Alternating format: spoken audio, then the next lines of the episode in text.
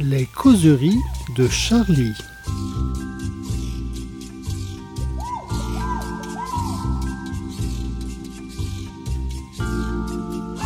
Tu vas demander quoi Eh bien, bonjour à toutes. Bonjour à tous. Bienvenue à nos causeries de Charlie. On va couper. Non, on va pas couper. Laure, Laure venait juste de me demander, tu vas me poser quoi comme question? Parce que Laure vient juste de découvrir son article, vient juste de le lire. Et donc, bonjour à toutes, bonjour à tous. Bienvenue aux causeries de Charlie avec euh, autour de la table les rescapés de Noël, puisqu'on est, puisque nous ne sommes que trois. On est là. On est là. Et bonjour. Euh, Gérard est reparti en Suède, euh, Rhys, Je sais euh, pas, on ne c'est sait pas où. part, euh, Donc nous avons Jovan Simovic Bonjour. qui tient la maison. Et cette voix, c'est Laure Doucy. Qui... oui. Bonjour Laure. Bonjour. Qui, bon, qui nous vient de tourner. C'est quoi, c'était quoi ta dernière date? Parce qu'elle fait une tournée euh, autour de son dernier livre. Bien ma foi, c'était Alors, Bruxelles, c'était Limoges, c'était merveilleux. Des Et il y en a destinations d'autres qui qui arrivent. font rêver. Limoges. Oui, mais c'est très sympathique, j'étais très bien accueilli, c'était très très intéressant. Bon, Oui. Autour oui. de ton livre qui s'appelle, bien sûr, La La, réputation. réputation. Bah, ça, tout le monde l'a, l'a chez lui ou l'aura sous son sapin, sans sapin. doute, parce que c'est vraiment le genre de livre qu'on, Oui. a envie d'offrir à Noël. Qui est euh, Hein léger et drôle. Alors aujourd'hui, on va, on va poursuivre dans l'esprit de Noël avec deux contes, deux jolis contes. Ah oui, C'est-à-dire que toi, Laure, par exemple, tu nous, euh, tu nous parles de d'abord. Fils va nous réciter un poème. Non. non. Non, je ne vais pas vous réciter de poème. Peut-être à la fin. Alors, toi, Laure, la ton petit conte de Noël, c'est la justice restaurative. Alors, Tout la justice fait. restaurative, c'est un petit peu un, un concept qui, qui est à la fois inconnu, mais qui n'est pas tout à fait, tout à fait jeune, puisque c'est, euh, c'est une idée de Madame Christiane Taubira qui date de 2014. hein, la loi et le décret d'application, c'est environ 2017. Oui, oui, Donc, en oui, quoi ça, ça. consiste? Alors, en fait, ça existe déjà euh, depuis, depuis un certain nombre d'années dans d'autres pays et ça a effectivement été mis en place euh, en 2014 par Christiane Taubira.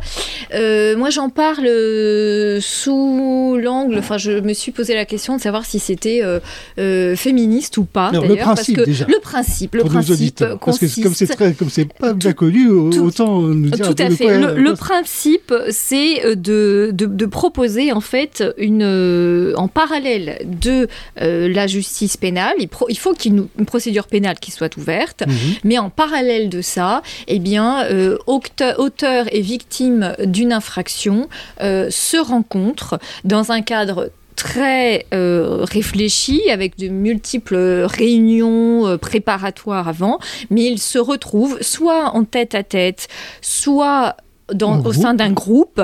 Ce sont des gens qui sont concernés par la même infraction ou pas, enfin qui sont poursuivis pour le même type d'infraction, mais ce n'est pas l'auteur et la victime, euh, enfin c'est pas la, la, Voilà, la, vic- voilà. le- le- C'est des- le- pour la des victime, cas enfin, ils ne se connaissent pas, voilà, pour des cas similaires. Euh, et donc ça permet, l'idée c'est qu'il y ait un échange qui soit euh, mis en place. À la fois l'objectif c'est de prévenir la récidive. Et drôle. pour, le vic- pour la victime, de pouvoir éventuellement poser des questions à la personne qui l'a Voilà. agressée, de, trouver des, des réponses à ces questions, de se reconstruire. voilà. Donc l'idée, c'est que ça. l'idée, c'est qu'une fois que vous avez chacun. Un jugement, vous êtes victime d'une agression sexuelle, vous êtes une femme, etc., vous pouvez dire à l'issue de votre procès, eh bien moi j'aimerais bien euh, rentrer dans ce programme de justice restaurative. C'est-à-dire que je voudrais rencontrer des, hum, bah, Des personnes, des qui, ont personnes également qui ont agressé. agressé, qui voilà, ont- ou la- l'agresseur lui-même, ou la personne Voilà. qui m'a agressé. Et alors, aussi. ça passe Voilà. par le truchement euh, d'une association. Ça passe. C'est-à-dire que euh, on transmet sa demande euh, au niveau de la justice, qui elle-même la transmet à une association qui récolte en fait toutes ces demandes. Alors donc c'est un peu comme une espèce de, de Tinder, on va dire. Alors- Alors, c'est-à-dire qu'il y a euh, les- Qu'est-ce qu'il veut pas une sorte de entendre Tinder judiciaire, puisque là je, je vois le dessin de Biche qui Non, est sur c'est quand même un peu a- a plus euh, sérieux que une ça. scène matrimoniale. Non mais c'est un peu ça. Non, il faut pas caricaturer non plus, c'est quand même un peu plus sérieux que ça. non, parce qu'il faut que ça matche, Alors en déjà, fait. c'est non, non, Hein non, Si, non, non. Moi, ce que j'en ai lu, ce que j'en ai lu, c'est que l'association, elle collecte à la fois les demandeuses, euh, c'est-à-dire des femmes qui ont été agressées, et puis de l'autre côté, des gens qui sont euh, sans doute souvent emprisonnés à la suite de, Oui, et qui collecte, disent, moi, dans le cadre de, de, de, de, mon travail sur moi-même, maintenant en prison, j'aimerais bien rencontrer euh, des jeunes femmes qui ont été agressées par des, gens similaires à moi. Ils le font dans quel intérêt? C'est dans le but d'avoir une réduction de peine? Ah. ah, pas du tout. Alors ça, c'est intéressant comme question parce que voilà une question intéressante. Parce que, parce que en réalité, euh, donc c'est en parallèle de la procédure pénale, mais il n'y a aucun impact sur la procédure pénale. Ça, c'est important à entendre. C'est-à-dire qu'il n'y a pas de réduction de peine. donc il n'y a aucun. Euh, euh, c'est vraiment uniquement pour le détenu. L'objectif, c'est qu'il comprenne ce qu'il a, ce qu'il a, ce qu'il a fait, éventuellement qu'il apporte des réponses aux victimes. mais hein. lui, et, voilà, et chacun, et ça repose sur plusieurs éléments. De quelques heures de sa cellule et de rencontrer, des, femmes. Et de rencontrer des femmes. Et alors, ils sortent pas, ils sortent de la, de la cellule, mais pas forcément de la prison, parce que par exemple, l'exemple que je développe, ça se passe dans une salle de la maison de détention. Donc c'est pas, c'est pas non plus, ils sortent pas comme ça. Voilà.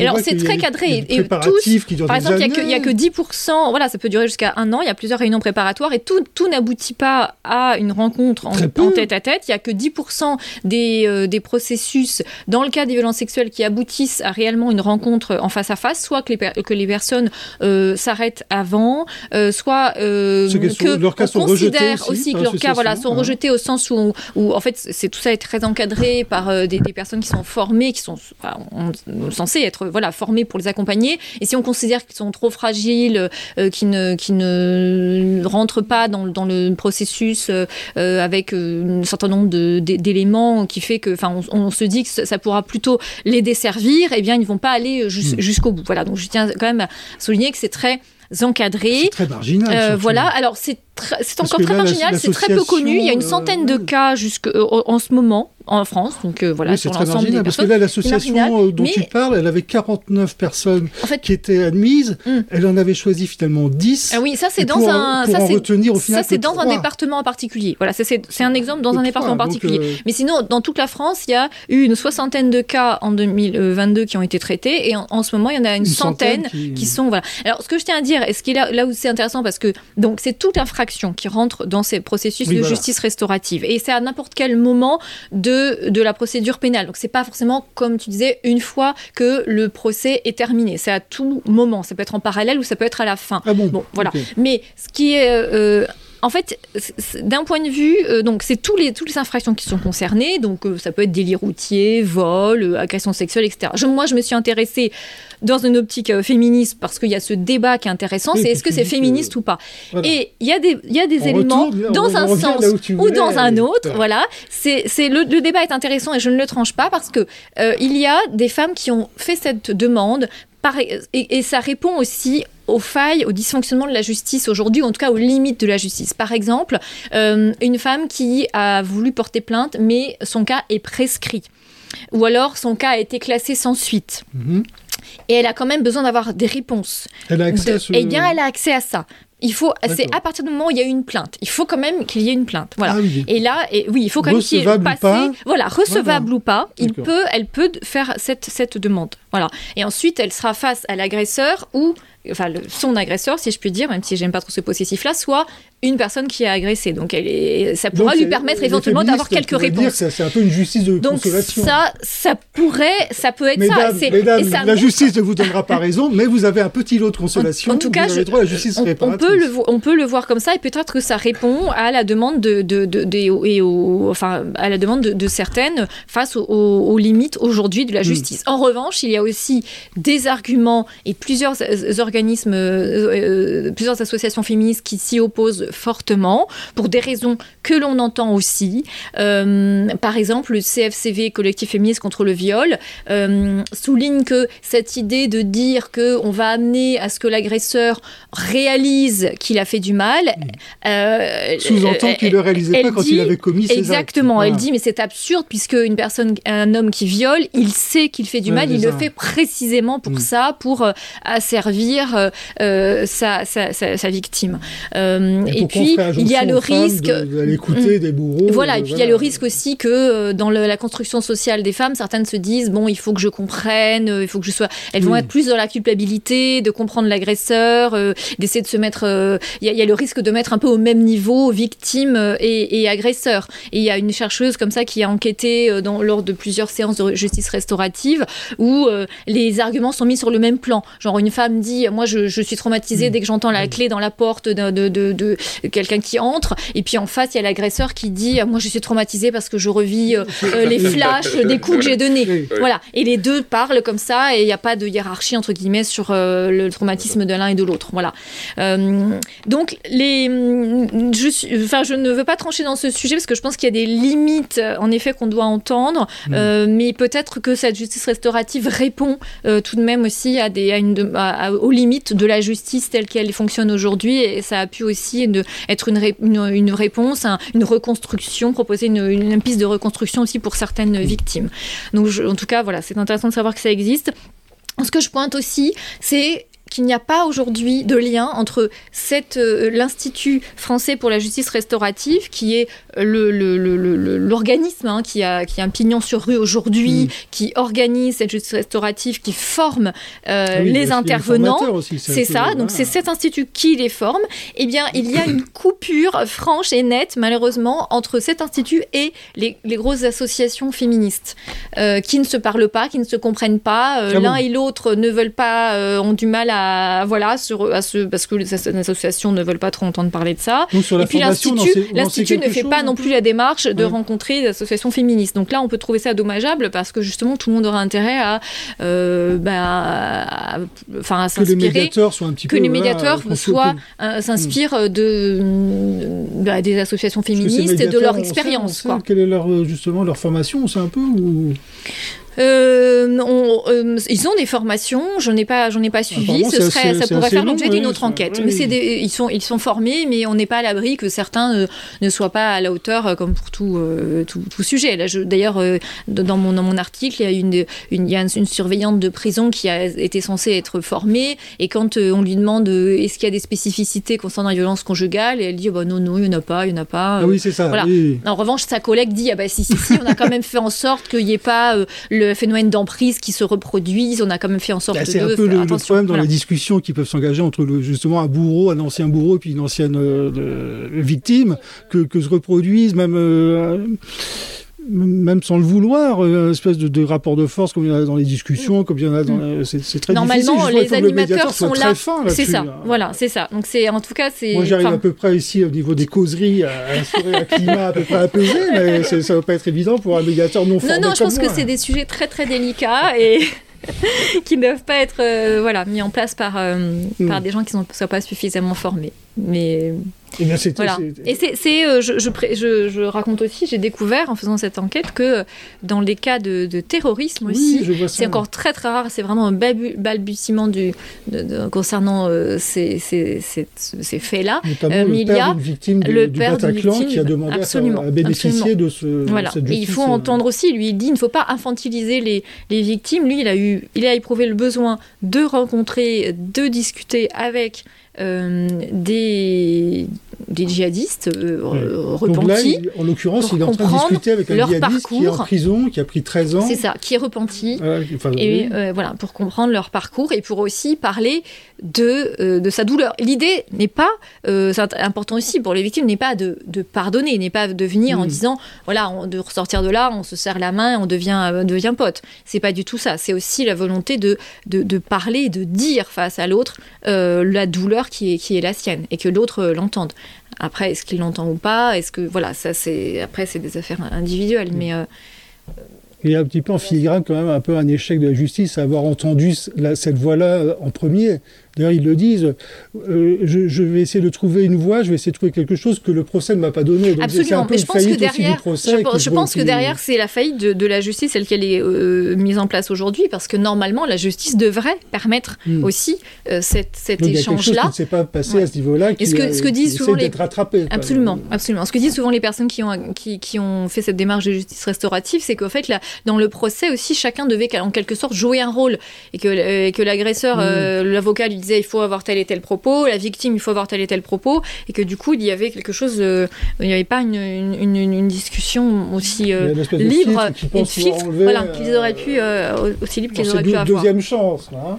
en quelque Comme sorte. Quand on va dans des sites de rencontres pour essayer de, de, de Ah, cette rattraper, comparaison, de euh, rattraper quelque cette chose comparaison surtout pour les violences là, c'est un peu si, voilà. parce que mais- je vois le dessin de Biche, il explique très très bien. C'est le dessin de il a- Biche, Il a mais- fait quelque chose un peu matrimonial très- pour montrer la relation entre justement un ancien bourreau et puis une ancienne victime. Mais c'est justement ce que ça ne doit pas être. C'est- très fin de la part de Biche parce que parce que effectivement c'est ce qui peut exactement.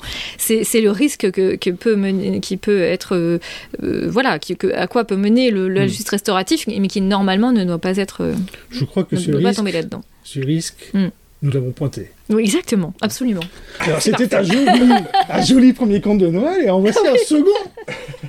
second conte de Noël. Alors là, mon cher Yovan, Oui. tu nous racontes des histoires de...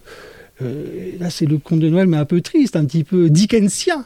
Hein puisque euh, ce sont des, des, des gens qui en exploitent d'autres, qui exploitent des immigrés pour leur en faire en devenir des pickpockets. C'est ça hein oui, oui, c'est la, première affaire sur laquelle je, à laquelle je m'intéresse. C'est un procès qui devait euh, débuter cette semaine, mais qui, qui a été renvoyé. Le procès, vois, hein. c'était le procès de six majeurs algériens qui euh, exploitaient une douzaine de, de jeunes marocains qui étaient sur le sur le sol français.